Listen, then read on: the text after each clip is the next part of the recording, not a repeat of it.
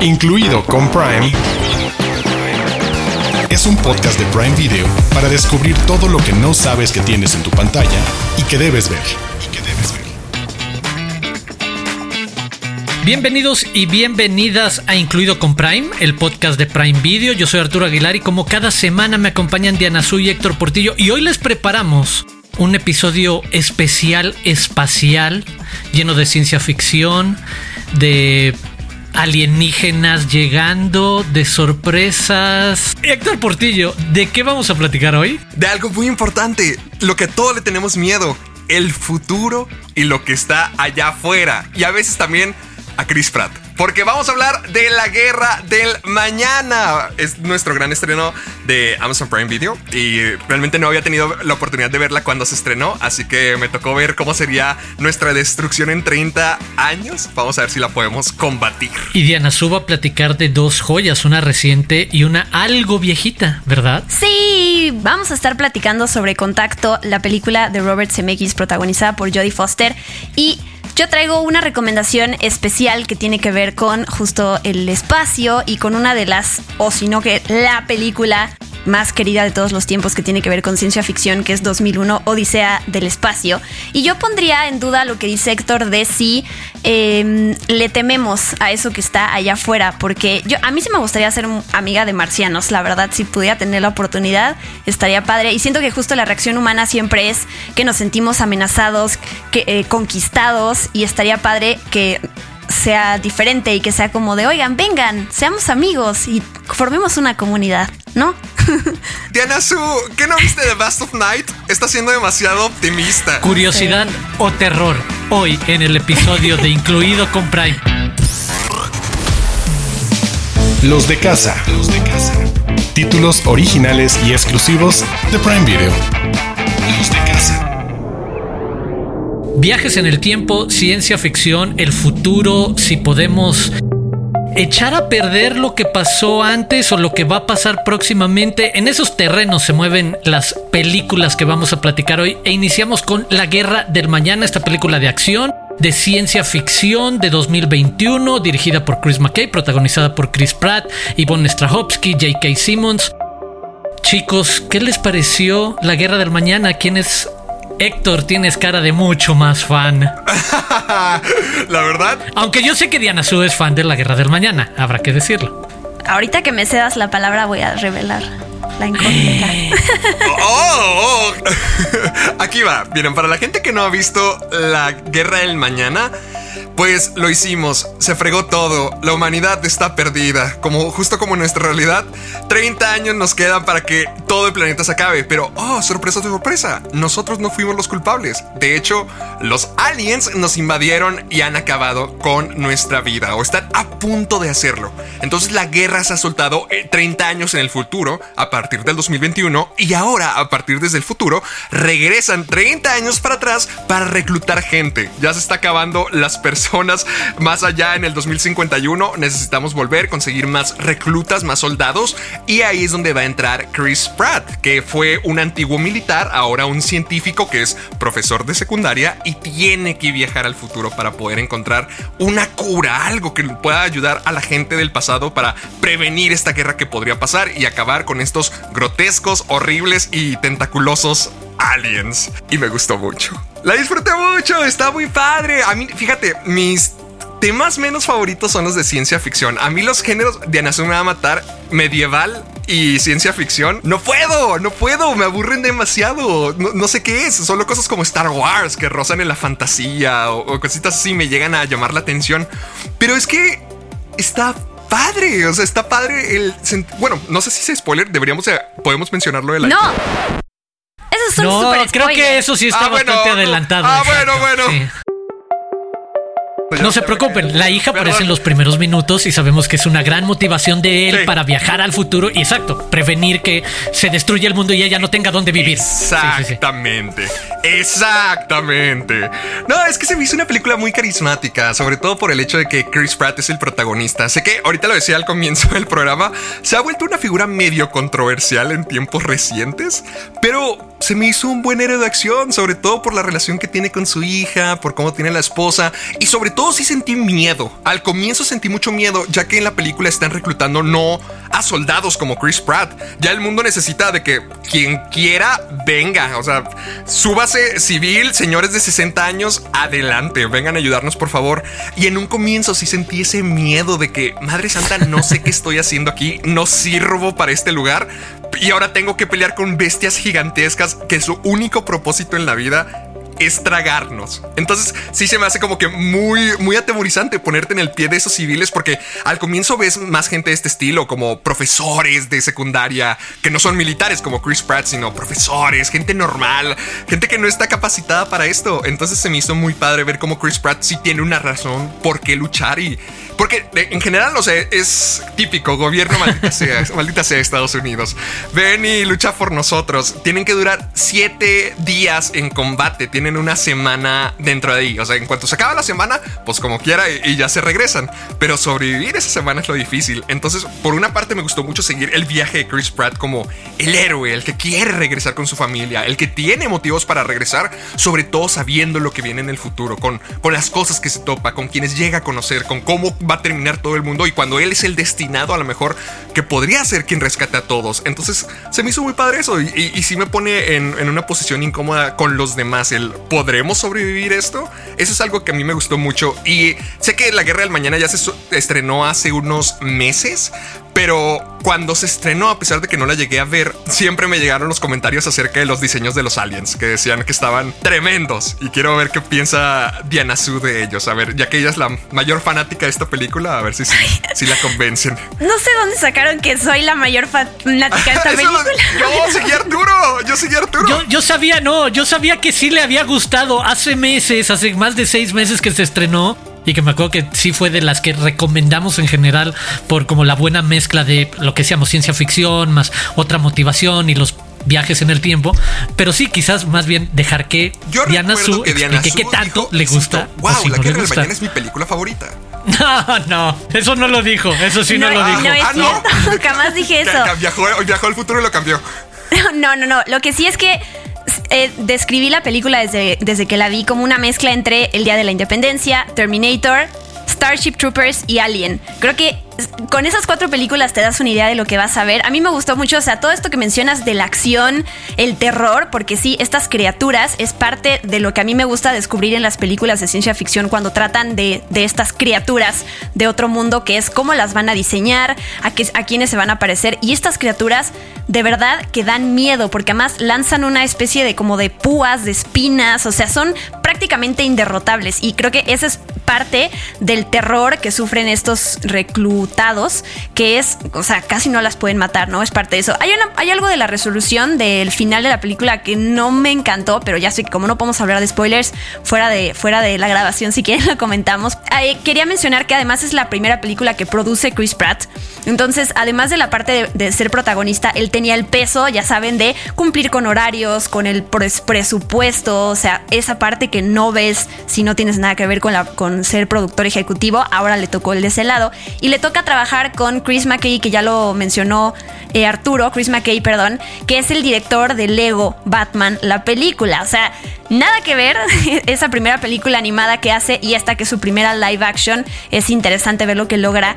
Y mm, quería mencionar que yo tuve la oportunidad de entrevistar a todos. Entrevisté a Chris Pratt, entrevisté, bueno, no estaba, no estaba Yvonne, pero sí estaba, y Jake hicimos tampoco, pero Sam ah, Richardson y les hice una dinámica que era, ok, ya que viajan del futuro al pasado para reclutar gentes, ¿qué tal si reclutaran personajes de ficción, no? Si se pudieran llevar a Rocket Raccoon o a Star-Lord, ¿a quién elegirían? O a Rambo y a Schwarzenegger, ¿no? Resulta que Chris Pratt además tiene una frase en la película muy similar a la que dice Arnold Schwarzenegger en Terminator y él está casado con la hija de Arnold Schwarzenegger. Entonces, cuando le pregunté eso fue como, no, no, no, obviamente Terminator, ¿no? No puedo elegir a otro personaje que no sea pues mi mi... Mi suegro. ¿cómo se dice? Mi, suegro, básicamente. ¿Quién más puede decir sí, en sí. este planeta que Y- su suegro sea Terminator? que, que sí, qué fuerte, ¿no? Y bueno, también, o sea, esa, de hecho, esa entrevista está, está en mi canal de YouTube para que la vean. Está chistosa porque además metí personajes que tienen que ver con, con Prime Video, ¿no? El príncipe este, de, de Zamunda, que interpreta a este Eddie Murphy. o Borat. ¿No? Como para tener esta parte de comic relief en una guerra, que siempre tengas a la persona chistosa que te está tratando de aligerar la situación. Está padre también reclutar a alguien así. Entonces quedó cool eso. Ahí está la invitación. En serio, chequen ese material. Creo que vale bastante la pena. Y la opción de ver la guerra del mañana, que coincido con ustedes para cerrar rápidamente. Es una muy funcional película de ciencia ficción, entretenida, palomera, que tiene varias líneas que nos pueden cachar según lo que nos interese más de este tipo de historias, porque incluso tiene, y no lo platicamos mucho, pero esta relación paterno-filial compleja y que es lo que motiva en el fondo y que es lo que no podemos explicar mucho que se desarrolla en el segundo acto sobre qué tanto motiva a este papá. Pero lo que sí tiene que ver con el siguiente título que vamos a comentar, que se llama Bast of the Night, es que alienígenas nos están vigilando y en una de esas no vienen a comernos como bien lo describió lo describió hace unos minutos Héctor Portillo sino que nada más están como con esta presencia que nos acecha. Y a mí me encanta que podamos platicar de esta película que en verdad me parece el otro lado sin que esto signifique algo bueno y algo malo sino algo distinto en el ejercicio de junto a los grandes efectos especiales y la acción muy bien montada secuencias de acción y, y de ciencia ficción junto con esta pieza elegante y pausada que te va metiendo en lo que pasa en un pueblito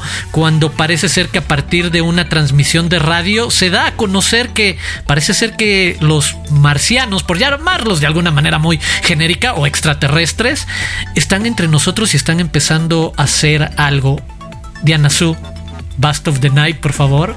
Pues a mí me llama la atención, o sea, antes de ver la película leí algo que dije, ok, por eso la quiero ver, que es, tiene un presupuesto de alrededor de 700 mil dólares, lo cual para cualquier director de blockbuster es nada, pero para gente que justo como eh, Andrew Patterson, que es su ópera prima, tener ese presupuesto pues es el gran reto. Y además es una película de época, porque se desarrolla a finales de los 50, que mezcla ciencia ficción, que carga, la historia la cargan prácticamente dos personajes, que además al principio de la película con una, un plano secuencia que hacen, que además es súper, a mí me saturó, porque son estos personajes que hablan y hablan y hablan. Y es como, yo dije, bueno, ¿y cuándo va a llegar el momento de ciencia ficción? ¿Y cuándo me vienen a atacar los aliens? ¿Y cuándo me, me sumergen en la atmósfera esta eh, que creciente tal cual de thriller y de suspenso? Y cuando menos te das cuenta, ya estás ahí. Entonces, platico esto porque si les cuesta trabajo al principio, aguanten, aguanten que son como 20 minutos de la película en donde te van construyendo,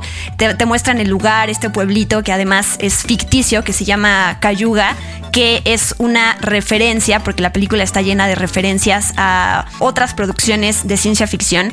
Cayuga es Cayuga Productions, que es esta compañía de Rod Sterling eh, que produjo La Dimensión Desconocida. Entonces, la película empieza con una referencia a La Dimensión Desconocida. La estación de radio que eh, ya dijiste tú, Arturo, se llama WOTW, que hace referencia o homenaje a War of the Worlds. Entonces, la película está lleno de eso y siento que cualquier fan de todo ese tipo de películas va a encontrar los easter eggs y va a encontrar una manera fresca de contar una historia que hemos escuchado, leído, visto muchas veces. Los aliens y extraterrestres y sonidos que escuchamos a través de la radio, del teléfono, lo que sea, pero con, o sea, contada de verdad, como tú dices, con mucha elegancia, creo que esa es una bonita palabra para describirla y además que sí terminas así como ¡oh! impresionado del, del suspenso que te genera.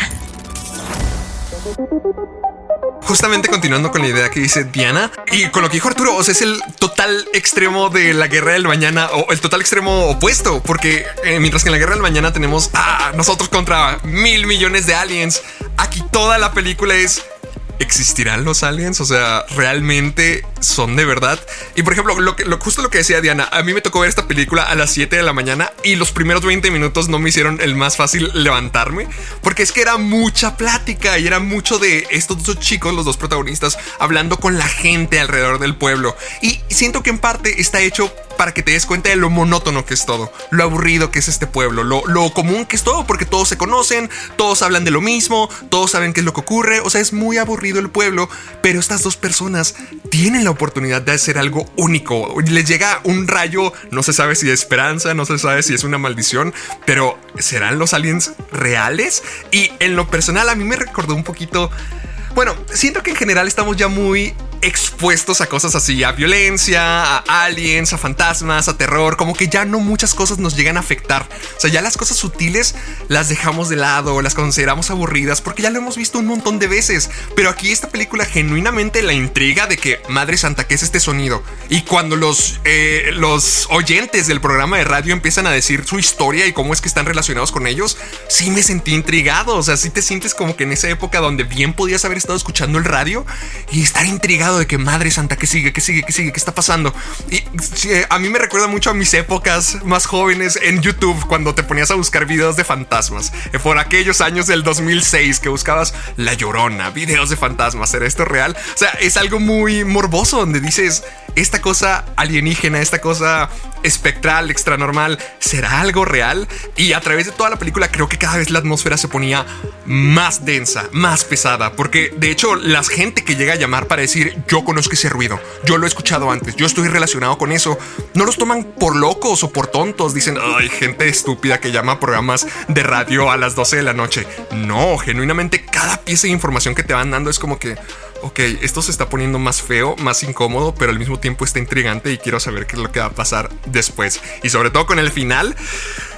Diablos, es, una quemazón lenta, pero una muy efectiva. No les podemos decir mucho más. Y, y, ahorita que lo comentabas, Héctor, recordé una de las cosas que a mí en lo particular más me gusta de Bast of the Night. Dije hace rato incorrecto, el, el título es Bast of the Night, no The Bast of Night. Es esta capacidad doble que tiene la película de construir momentos muy bonitos, muy elegantes, como dice este Diana Su, este plano secuencia de cuando estás en el gimnasio con el partido de básquetbol y entras y sales de esos espacios o te mueves. Y en otros momentos en lo que único que tienes es una narración de alguien contándote una historia, ya sea a través de una llamada telefónica al programa de radio o cuando nuestro protagonista va a tratar de descubrir lo que otras personas del pueblo quieren decir como por qué reconocen este sonido o cuáles argumentos tienen para sustentar el hay algo detrás, ¿sabes? Hay algo ominoso, hay una presencia que yo ya sabía desde hace 20, 30 años que aquí estaban haciendo pruebas o, o cosas raras y de repente te das cuenta que puedes pasar 7, 8 minutos escuchando a una señora que te está contando una historia en primer plano, sin ningún otro recurso, solo la capacidad de contarte una historia de manera verbal, vocal, mucho como el radio, un poco como lo que estamos haciendo ahorita nosotros y me parece un truco increíble con una película además pausada, que como decía Diana Su, se toma su tiempo y te lleva el súper truco de que sientes que no está pasando nada. Para cuando te das cuenta 45 minutos después de iniciar la película, estás en un ambiente tenso que quizás no has sentido en muchas otras películas de invasión alienígena, de si hay algo aquí súper bizarro, a la vuelta de la esquina, detrás de las casas, escondido en la oscuridad.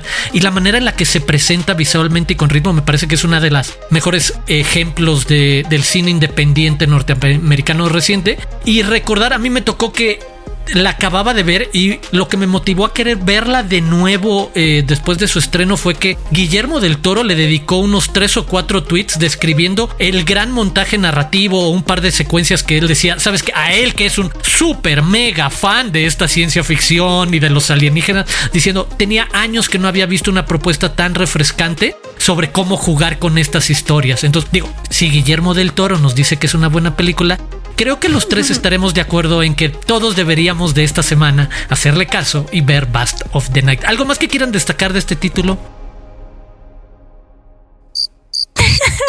No, ese fue un no. Y con eso nos podemos enlazar a la última sección de este episodio. Desde las profundidades. Joyas de Prime Video.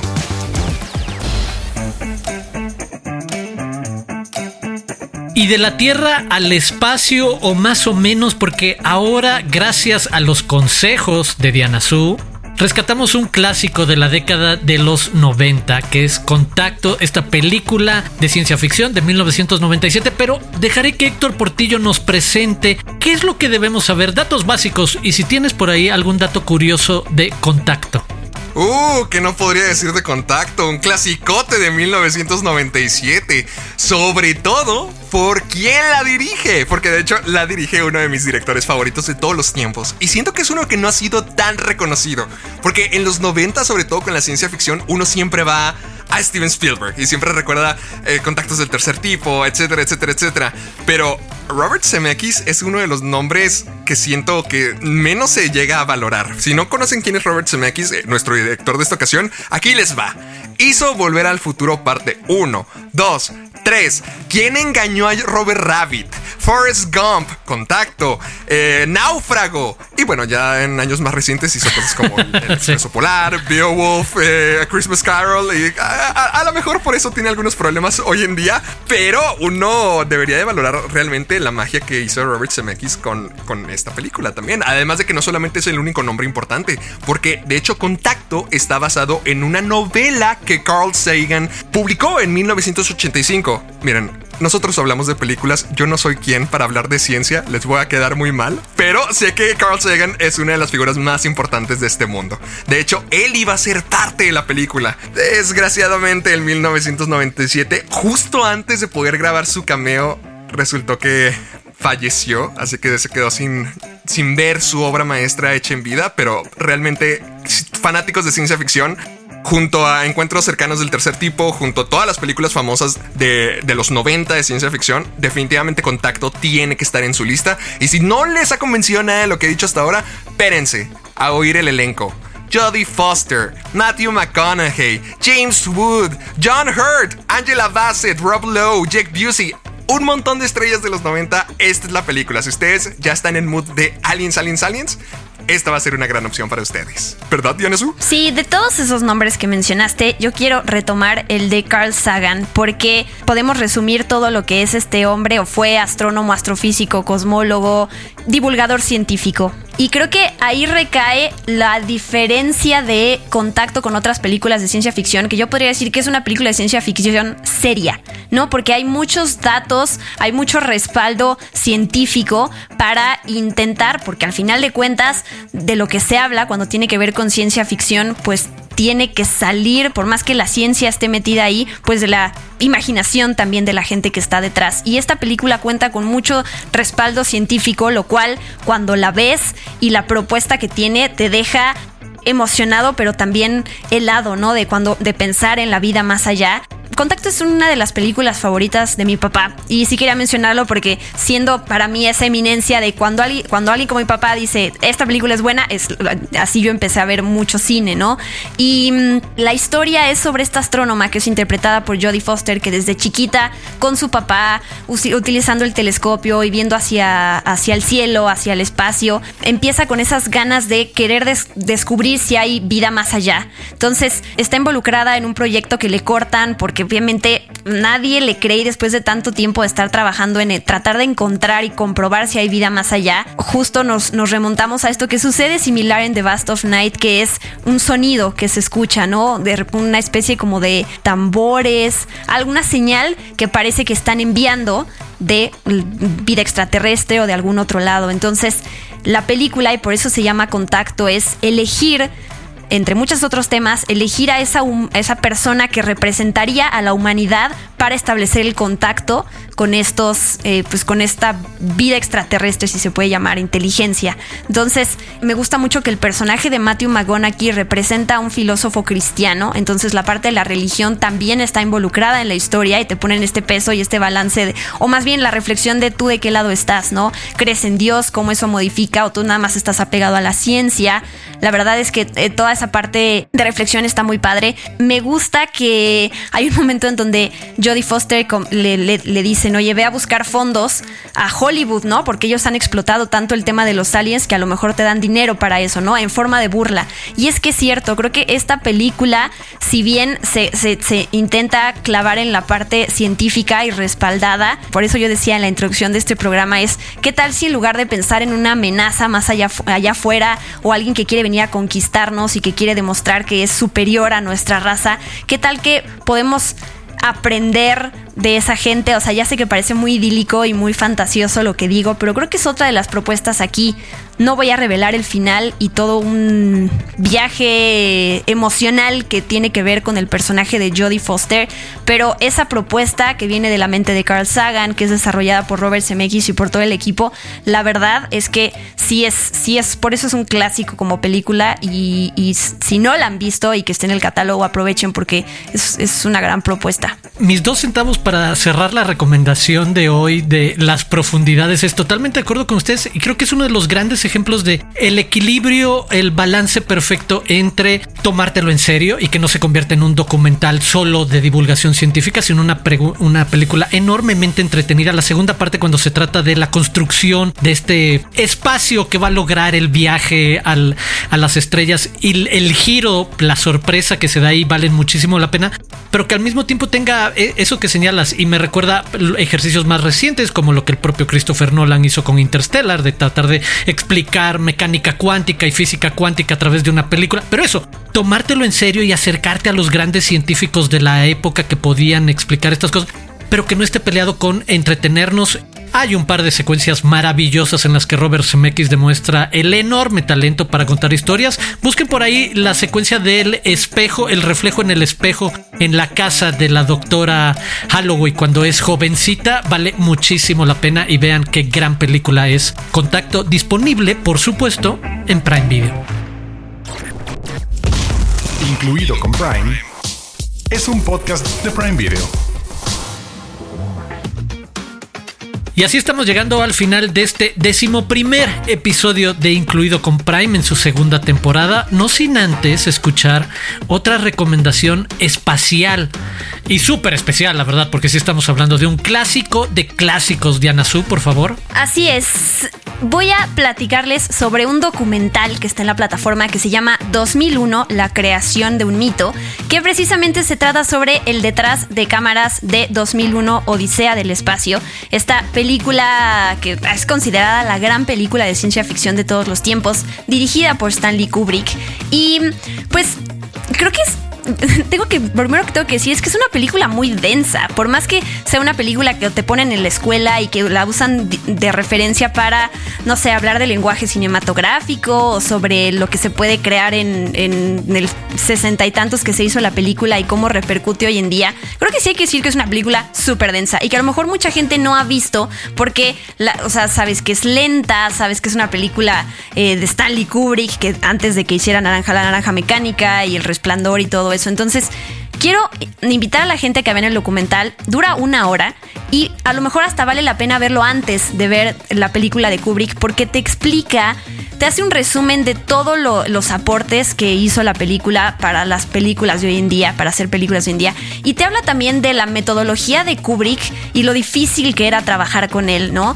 La película tiene un montón de mm, interpretaciones, de hecho hay libros, gente que ha escrito qué significa 2001 y lo padre es que justo es este mito que se ha creado porque cada quien tiene un si puede encontrarle significados diferentes. No se trata de quién tiene la verdad sino de a ti que te deja. Te enseñan por ejemplo de la parte de los efectos visuales que creo que es a mí lo que más me impresionó de ver el documental es hay un momento en la película en donde tienes que tener a un, un bolígrafo que está flotando en el espacio no por la gravedad. Y entonces te demuestran cómo hoy en día eso sería súper fácil de resolver con efectos digitales no que todo se ha hecho a computadora y ahí te enseñan cómo arman en un cristal y con este Durex que tiene pegamento a los dos lados, pegan el bolígrafo y hay alguien que está girando ese cristal transparente y entonces pareciera que está flotando. Entonces, ese tipo de, cosas, del ingenio que hay y que se ha perdido, y lo dicen en el documental, se ha perdido el arte detrás de crear efectos visuales, porque hoy todo se resuelve con, con computadora y con esta tecnología. Entonces, desde ahí, desde decirte cómo Kubrick para dirigirse a sus actores no les hablaba. Había un tercero ahí que era el asistente director. Si tú le querías decir algo, le hablabas al asistente y después él se lo decía a Kubrick, Kubrick devolvía al asistente y él te lo decía, ¿no? Como que ese tipo de cosas que no tendrías a lo mejor ni siquiera idea si ves la película, cuando lo, conoces a través del documental, lo valoras a lo mejor más eh, después de verla. La creación de Hal de este, seguramente no has visto la película, pero conoces los memes y conoces a esta inteligencia que tiene una personalidad aterradora y cómo fue el reto del diseño, el diseñador de producción de justo darle esta personalidad a este personaje que ni siquiera va a tener eh, cuerpo. Todo ese tipo de cosas te lo explica este documental, que además de pura casualidad, o sea, esas veces que dices, ok, le voy a dar play a lo primero que encuentre y fue este documental y no me canso de, de recomendarlo porque siento que te aligera un poco la carga de ver una película como Odisea del Espacio, que a veces a uno se lo ponen solo en la escuela como para acercarte a estas historias grandes y no terminas entendiendo por qué estás, por qué es tan una película que ha trascendido tanto tiempo. Entonces, pues nada, espero que la vean y que em, me agradezcan después. No, es una gran recomendación porque creo que el, punto más importante es eso. Yo sí también considero que 2001 Dice Espacial es el ensayo cinematográfico más elaborado jamás hecho por un cineasta y como tal tiene, como tú lo dijiste, todas las interpretaciones posibles. Es un ensayo. Cada quien puede ponerle, es tan rico y está tan bien construido que cada quien puede ponerle interpretaciones. Que un documental te ayude a entrarle a diferentes lados o apreciar su proceso de producción, el talento que está detrás, lo que dice el propio actor protagónico. Yo lo vi hace rato antes de grabar el, programa por recomendación de Diana. Creo que es una muy buena puerta de entrada a 2001. Gracias, Diana. Sí, vean la joyita, por favor. Y con eso llegamos al final y ahora toca al buen Héctor despedirse, decirnos dónde lo pueden seguir y otro mensaje extra, ¿verdad Héctor? Por supuesto que sí, Arturo, porque a mí me pueden seguir en YouTube como Caja de Películas, igual Facebook, Twitter, Caja de Películas y en Instagram y TikTok como soy Héctor Portillo. Y miren, si ustedes también quieren ser parte de esta, de esta plática, si quieren recomendarnos cosas, si quieren regañar a Arturo, eh, eh, alabar a Diana, lo que ustedes deseen, lo quejarse de mí, adelante. Pero háganlo con el hashtag incluido con Prime. Y pues sigan, sigan la plática escuchándonos cada semana en cualquiera de sus plataformas de podcasting favoritos. Spotify, Amazon Music, donde ustedes quieran escúchenos y recomiéndenos. Y además de todo esto, sigan a Prime Video en sus redes sociales, arroba Prime Video MX. Y de paso a los tres, a mí me encuentran como arroba guion bajo Diana Su. Y espero que hayan disfrutado mucho este. ¿Cómo dijiste? Me gustó tu episodio espacial. ¿Cómo, espacial especial. palabras? Espacio, ni siquiera las sé decir, me gustó, pero ni siquiera puedo repetirlas. Eso, eso que dijo Arturo. Yo soy Arturo Aguilar, me pueden seguir en arroba Aguilar Arturo y por supuesto invitarlos a suscribirse a Prime Video si todavía no cuentan con el servicio porque podrían estar viendo pronto todas estas películas que les recomendamos. Por supuesto, los escuchamos la próxima semana aquí en Incluido con Prime.